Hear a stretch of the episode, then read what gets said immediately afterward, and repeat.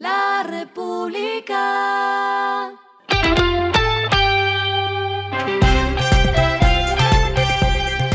Al final de la jornada, esto es lo que debes saber sobre el comportamiento de los negocios, las finanzas y la economía.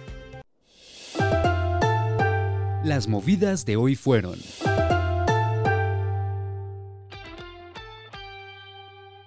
La plataforma de multimovilidad Cabify presentó su función cuanto antes, una nueva opción de transporte que nace con el fin de impulsar la movilidad, pues los usuarios podrán encontrar un conductor más rápido y cerca del punto de origen del viaje mediante la optimización de un algoritmo.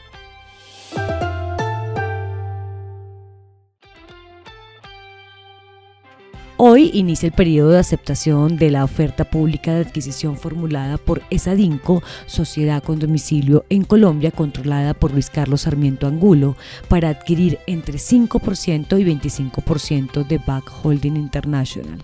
El plazo de la OPA irá hasta el próximo 12 de diciembre, aunque el oferente podrá prorrogarlo 20 días hábiles adicionales, es decir, podría ir incluso hasta enero de 2023.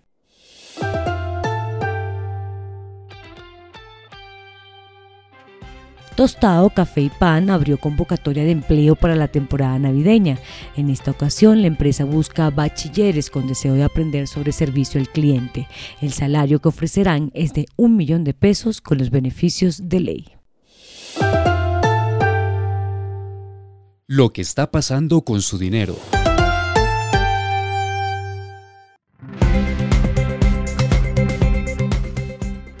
Davi Plata lanzó una nueva funcionalidad.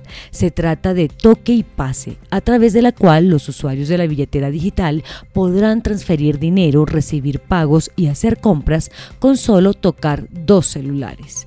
Ello dado que la compañía será la primera billetera en Colombia y en la región en utilizar la tecnología NFC, que permite el intercambio de datos entre dispositivos. En este caso, permite hacer transferencias por la proximidad que tengan dos dispositivos móviles.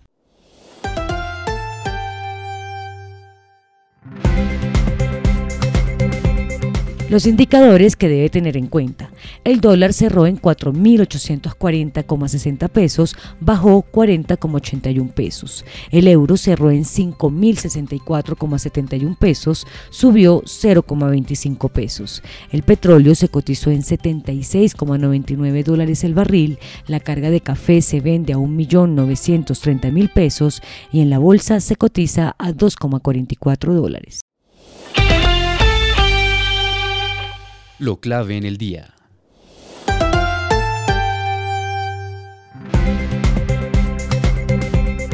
Colombia planea vender bonos en dólares para pagar deuda existente con vencimiento en 2023 y 2024, pese a que podría costarle el doble del cupón de su transacción anterior de similar duración en la moneda estadounidense.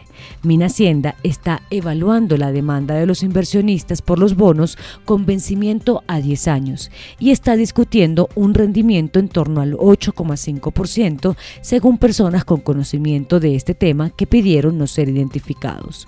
En abril de 2021, el país recaudó 2 mil millones de dólares a través de una venta de bonos a 2032 con un rendimiento del 3,35%.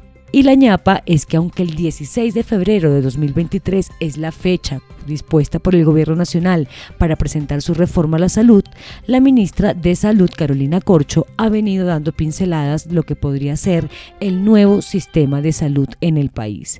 Una de ellas es que las EPS sean redes de prestación de servicio. A esta hora en el mundo.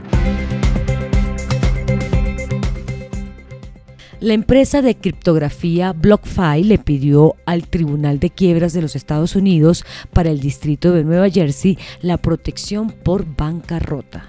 La empresa aseguró en su reporte financiero que tenía más de 100.000 acreedores con pasivos y activos que oscilan entre mil dólares y 10 mil millones de dólares. BlockFi se convirtió en la última criptoempresa en colapsar tras la rápida caída de la bolsa de criptomonedas FTX.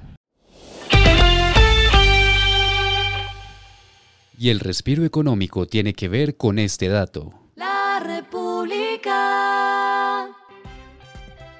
Desde hoy y hasta el próximo domingo 4 de diciembre inicia la búsqueda de la mejor pizza de Colombia entre 20 ciudades seleccionadas con el evento Pizza Master. El evento se hace con el propósito de determinar cuál es la preparación de autor más genuina y todo a voto de los comensales. El concurso es organizado por el experto en gastronomía Tulio Zuluaga, quien también lidera eventos exitosos como el Burger Master y el Sushi Master. Tan solo en Bogotá y Chía hay 30 restaurantes participantes. Y finalizamos con el editorial de mañana. El futuro de las redes se basa en la confianza. Es un hecho que de aquí a 2030 el valor de las redes sociales no será distinto a la creación de confianza y credibilidad entre sus usuarios, quienes las asimilan como un servicio público. Esto fue Regresando a casa con Vanessa Pérez.